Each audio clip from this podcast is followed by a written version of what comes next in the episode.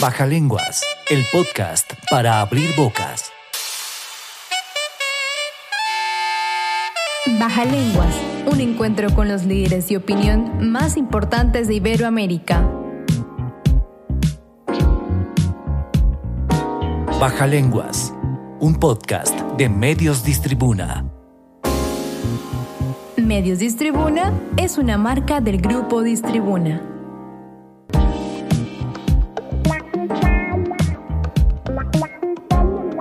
Bienvenidos a Baja Lenguas, el podcast para abrir bocas. Soy Carlos Torres y tengo el gusto de acompañarlos en este espacio del Grupo Distribuna para hablar de temas de interés en el ámbito médico.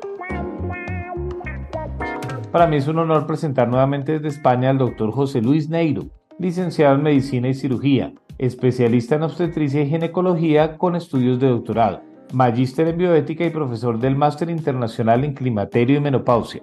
El doctor Neiro es además profesor de posgrado en la Universidad Politécnica de Madrid, asesor científico internacional de la Asociación Argentina de Menopausia y Andropausia, delegado para Europa de la Asociación Latinoamericana de Endocrinología Ginecológica y creador de contenidos y único responsable del blog www.neiro.com desde el año 2000, que ya cuenta con más de 30 millones de visitas. Bienvenido a nuestro podcast, doctor Neiro. Es un gusto tenerlo con nosotros.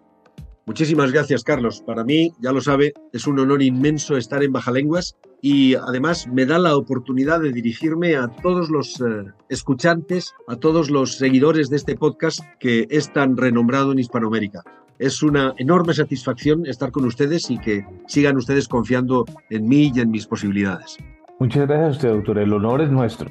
Hoy terminamos esta serie de episodios sobre la menopausia con la segunda parte de los tratamientos que se adelantan para mejorar la calidad de vida de estas mujeres. Y para entrar en materia quiero que hablemos de uno de los temas que más conoce y por el que ha sido invitado a un sinnúmero de congresos a nivel mundial, y es el de la salud ósea.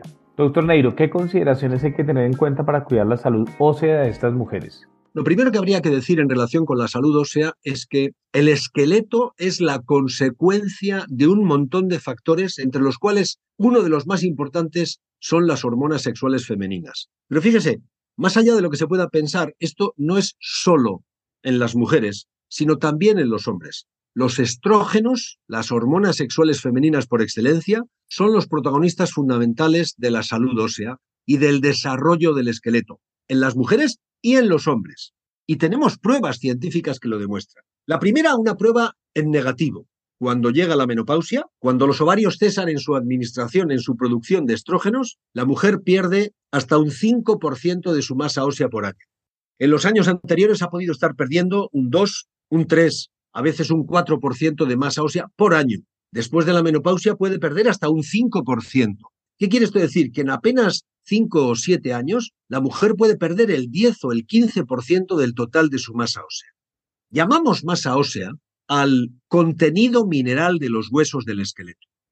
Lejos de lo que puede parecer el esqueleto, el tejido óseo, los huesos, no son un tejido estable y fijo que uno tiene y ya está. no, el tejido óseo es un tejido metabólicamente muy activo, gracias al cual usted y yo podemos seguir hablando, usted puede seguir escribiendo y yo puedo seguir asintiendo y moviendo la cabeza, porque todo eso implica movimiento. Y el movimiento no solamente requiere huesos sanos, sino que requiere músculos activos.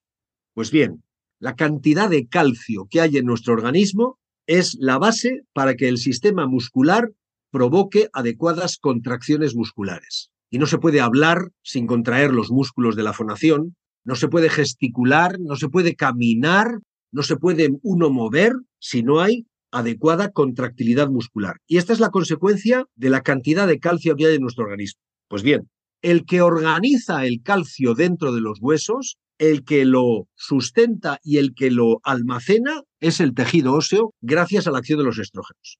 De tal manera que la masa ósea es el contenido mineral no solo de calcio, también de fósforo y de magnesio que hay dentro de los huesos. Y esto es fundamental, como le digo, para el metabolismo que tiene que ver con la capacidad de los músculos para contraerse. Esto es definitivamente importante. Pues bien, al fallar los estrógenos, al llegar la menopausia, se pierde masa ósea. Y esa masa ósea es la consecuencia de lo que uno ha ido ganando a lo largo de la vida.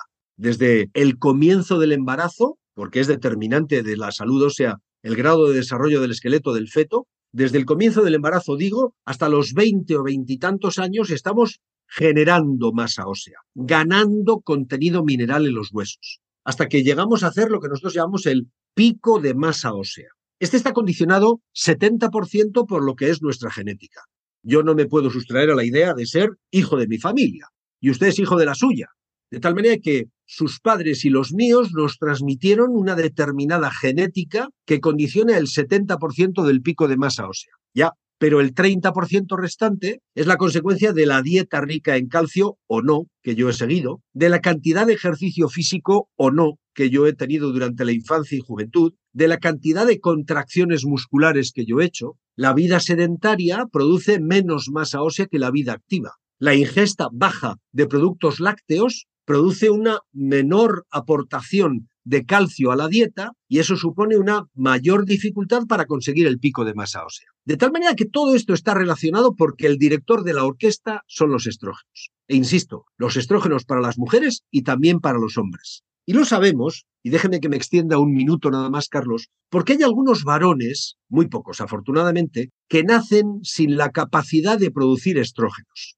Los estrógenos de los varones, muy poquita cantidad, se producen como consecuencia de una modificación de los andrógenos, de las hormonas sexuales masculinas. Bueno, pues hay algunos varones que nacen sin esta capacidad de modificar andrógenos a estrógenos, sin esta capacidad de aromatizar andrógenos, porque no tienen unos enzimas que se llaman aromatasas. Bueno, pues estos sujetos no paran de crecer y crecer y crecer porque no se le cierran las metáfisis, pero hacen un esqueleto muy blue, muy poquito resistente, muy carente de suficiente calcio, con lo cual hacen huesos muy largos, pero muy débiles, osteomalácicos. Digamos que es un niño raquítico, pero que ha crecido mucho, podríamos decir.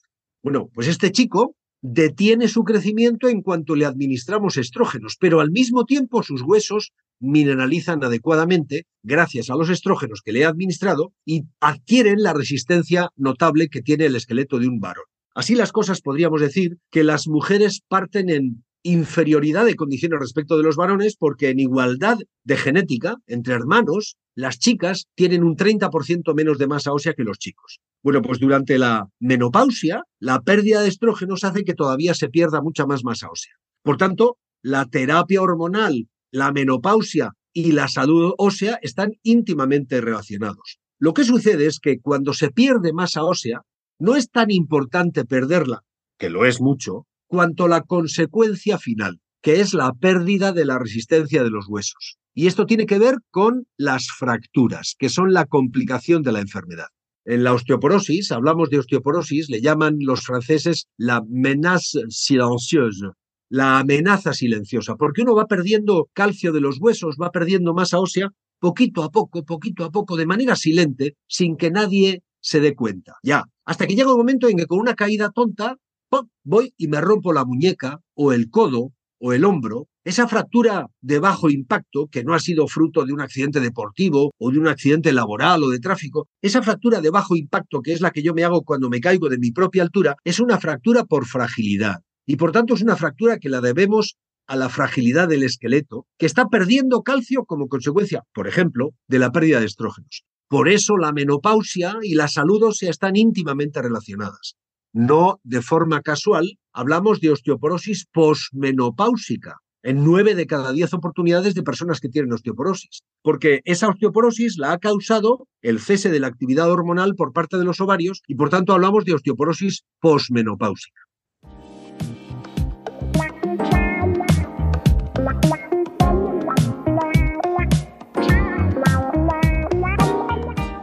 Doctor Neiro, hay un tema que preocupa mucho a las mujeres. ¿Es cierto o no que hay una relación estrecha entre el uso de estrógenos y el cáncer de mama? Si usted me pidiera una respuesta taxativa y disyuntiva, doctor Neiro, dígame sí o no, y no me deja explicarlo, yo diría no, pero sí, o sí, pero no. Me voy a explicar.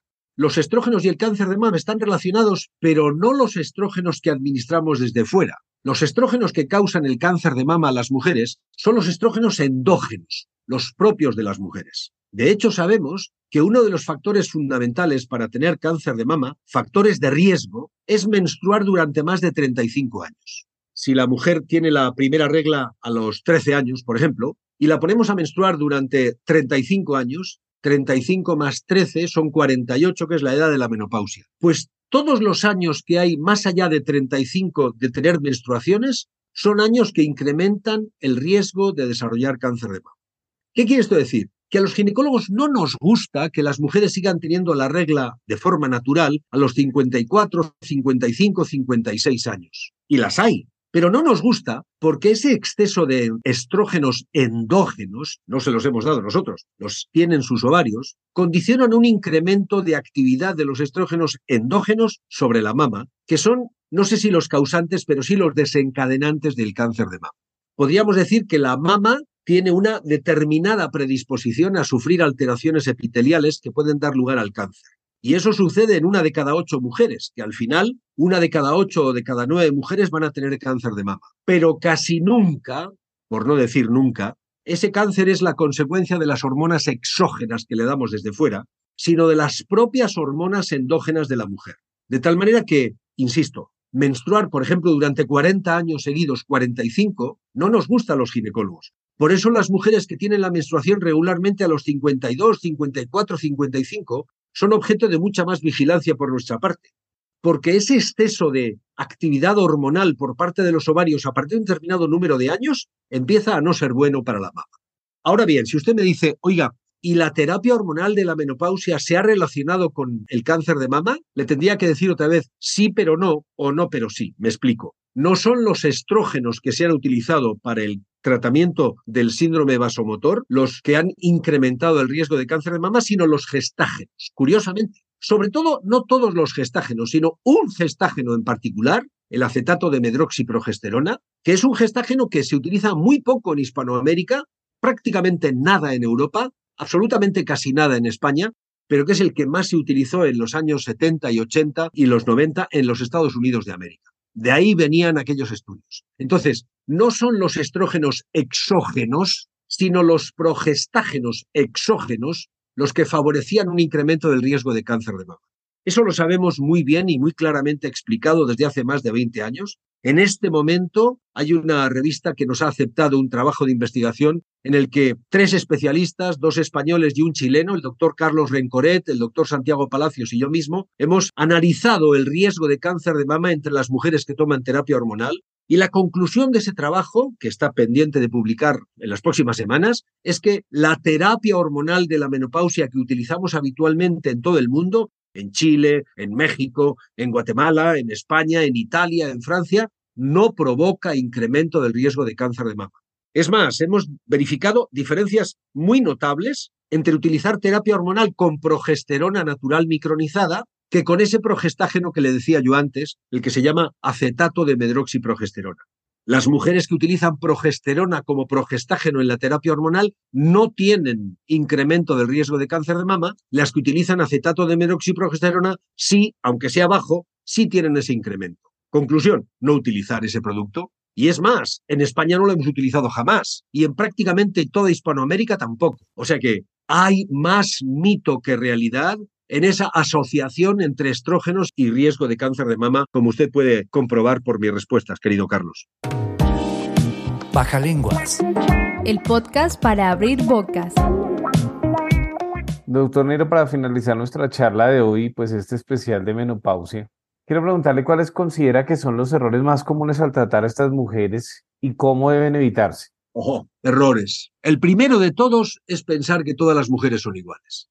Aquí no hay café para todas. Mire, si usted se pone con una libreta y un papel en una, en una cafetería de su ciudad, de la más cercana, y eso que ustedes eh, en Colombia, en Panamá, en Ecuador, son cafeteros extraordinarios. No sé dónde está el mejor café del mundo, porque cuando voy a Costa Rica me dicen que en Costa Rica, cuando voy a Panamá me dicen que en Panamá, cuando voy a Colombia me dicen que en Colombia, cuando voy a Ecuador me dicen que... No sé, no sé dónde está el mejor, pero desde luego saben mucho de café en esa parte del mundo. De acuerdo, muy bien. Usted se pone con una libreta en la puerta de una cafetería y llegará uno y dirá, oiga, póngame un americano, por favor, que es un café cortito de café con mucha agua y negro, ¿vale? Oiga, póngame un ristreto. Y ese es un café muy denso, muy denso, con muy poquita cantidad de agua, muy intenso, con un poquitito de azúcar. Ya, oiga, póngame un macchiato. Y eso es un café con un poquitito de leche. Luego llega otro y diga, póngame un decaf, póngame un descafeinado. Y yo quiero ese café, pero sin cafeína.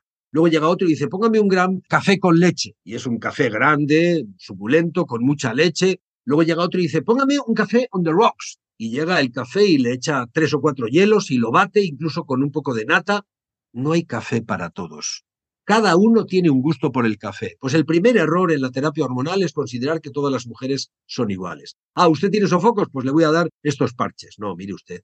No, no, a mí no me puede dar parches porque tengo una personalidad atópica y cualquier cosa que me pongo sobre la piel me produce alergias. Ah, vale, vale, vale, vale. No, mire, es que es distinta la mujer fumadora que la mujer no fumadora. Es que es distinta la mujer que tiene sobrepeso que la mujer que no tiene kilos de más. Es que es distinta la mujer que tiene una actividad física importante y que es deportista que la mujer que no tiene actividad física y es sedentaria. Primer error, considerar que todas son iguales. Segundo error, muy importante, gravísimo, utilizar solo estrógenos. No, mire usted, las mujeres que tienen útero, tenemos que aportarles progestágenos para defenderles del exceso de actividad que los estrógenos tendrían sobre el endometrio, que es un efecto indeseable. Yo no quiero que la mujer sangre como consecuencia de su terapia hormonal. Quiero que esté bien. Y sangrar a los 58 o los 60 años supone una alteración primero emocional, porque no es normal sangrar a los 59 a los 60 años, y además no es normal que yo le esté dando solo estrógenos a una señora que tiene útero y que necesita defenderse de los estrógenos para evitar los daños consecutivos a la acción de los estrógenos sobre el endometrio. Segundo error, por tanto, utilizar solo estrógenos. Tercer error, no profundizar en la historia personal y en la historia familiar para elegir la vía de administración e incluso la dosis. Esto es muy importante. Fíjese hasta qué punto. Mire, no, es que mi madre tuvo cáncer de mama. Vale, pero es que eso me dice poco. Porque es distinto que mi madre tuvo cáncer de mama a los 68 años, por cierto, tiene 83 y sigue viviendo fenomenal, que aquella señora que me dice, mi madre tuvo cáncer de mama a los 35 años. Ah, son dos cánceres de mama completamente diferentes. Mire, abrimos un pequeño paréntesis para hablar del cáncer de mama, porque hay tres tipos de cáncer de mama radicalmente distintos y que los podemos conocer solo con preguntarle cosas a la mujer. Por ejemplo, ¿el cáncer de mama de su familia es habitual en su familia o solo ha tenido usted un caso de cáncer de mama que es el de su hermana la mayor? Pues sí, mi hermana la mayor tuvo cáncer de mama a los 58 recién divorciada. Ah, vale. Es un cáncer de mama esporádico y que probablemente está condicionado por la alteración del sistema inmune que le supuso la grave depresión que sufrió después de separarse porque tuvo una separación muy traumática. Es un cáncer de mama esporádico. Ya, pero en el resto de la familia no hay cánceres. Pues tranquilidad. Así son el 85% de los casos de cáncer de mama esporádicos. Luego hay un 10 o 12% de casos de cáncer de mama que son de agrupación familiar. Mamá tuvo cáncer de mama, papá tuvo cáncer de estómago, el abuelo tuvo cáncer de próstata, he tenido un primito que ha tenido una leucemia, ahora tengo una hermana que ha tenido un linfoma, además tengo un hermano mayor que también tuvo cáncer de estómago pero fumaba mucho. Pues, querido, tiene usted lo que nosotros llamamos agrupaciones familiares de cáncer. Por cierto, dado que en su familia hay muchos cánceres, aunque son de estirpes distintas, unos son epiteliales, otros son glandulares, póngase usted las pilas y deje de fumar, no esté usted gordo, haga ejercicio, no tome demasiado alcohol, procure hacer una vida sana, tenga una dieta con pocos irritantes, o sea, reduzca usted los factores de riesgo para que los genes que le han dado en su familia no se vayan a expresar. Así son el 10 o 12% de los casos de cáncer de mama cánceres de agrupación familiar. Y todavía hay un grupo de cánceres de mama mucho más peligrosos, que son el 5, 6, 7% máximo, que son los cánceres de mama genéticamente heredables, heredoconstitucionales. Son aquellos casos de cáncer de mama en los que la mujer que lo tiene porta unos genes que le condicionan un incremento muy notable del riesgo de cáncer de mama. ¿Y cómo lo sabemos? Porque estas mujeres, en su familia, hay casos de cáncer de colon, de cáncer de mama o de cáncer de ovario antes de los 40 años.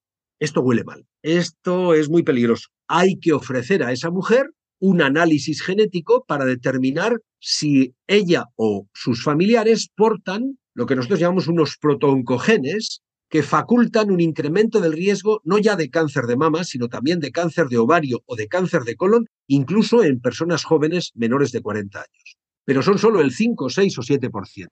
Por tanto, cáncer de mama depende. Un error sería meter en el mismo saco a los diferentes tipos de cáncer de mama que yo le he explicado. Ese es otro error grave en la terapia hormonal. Otro error muy grave es empezar por dosis muy altas para que la paciente esté muy bien rápidamente y quitarle los sofocos en cinco días. Ya, pero si le doy una dosis demasiado alta, le voy a hacer tener efectos secundarios del exceso de estrógenos. Y se le va a hinchar mucho el pecho, va a tener dolor en la mama, y eso no tenía antes, y entonces va a, mm, a despreciar la terapia hormonal. Hay que empezar por dosis muy bajas, y revisar a la mujer en las 8 10 o 12 semanas siguientes para ver si le tengo que subir un poquitito la dosis o le tengo que añadir un poco más dosis a ese parche después de haber elegido adecuadamente la vía. En resumen, el error grave, el primero que yo decía, es considerar que todas son iguales. No hay café para todas. Esto es haute alta costura, lo que los británicos, lo que los americanos llaman el tailoring, hacerle un traje a medida. No existe el pret-à-porter en esto de la terapia hormonal. Existe el tratamiento para la señora en gracia, que es distinto que lo que su amiga María Begoña, con la que está todo el día junta, pues es distinto que lo que María Begoña requiere, porque son dos personas distintas, con dos personalidades distintas y dos grupos de necesidades diferentes. Por tanto, Carlos, tailoring, haute couture, nada de pret-à-porter, eso de que, nada, talla media, talla... No, no, mire usted, yo quiero un traje a medida quiero que me diseñe usted el tratamiento que me va bien a mí. Y eso supone, pues un día esta dosis y al día siguiente esta otra dosis, eso supone conocimiento, eso supone introyección en la señora para tratar de verificar cuál es la situación ideal de esa mujer. Supone preguntarle muchas cosas para ver cuáles son sus necesidades y tratar de cubrirlas todas con una terapia personalizada, individualizada, si usted me permite. Esos serían los errores más típicos. Y otro es considerar al principio cuánto tiempo me va a durar esta terapia. Pues no lo sé, hasta la siguiente consulta. ¿Por qué? Porque en la siguiente consulta volveremos a hacer una evaluación del riesgo y el beneficio. Volveremos a hacer una evaluación de los efectos secundarios. Revisaremos qué tal le sienta, qué tal le va y probablemente le citaré hasta la siguiente consulta.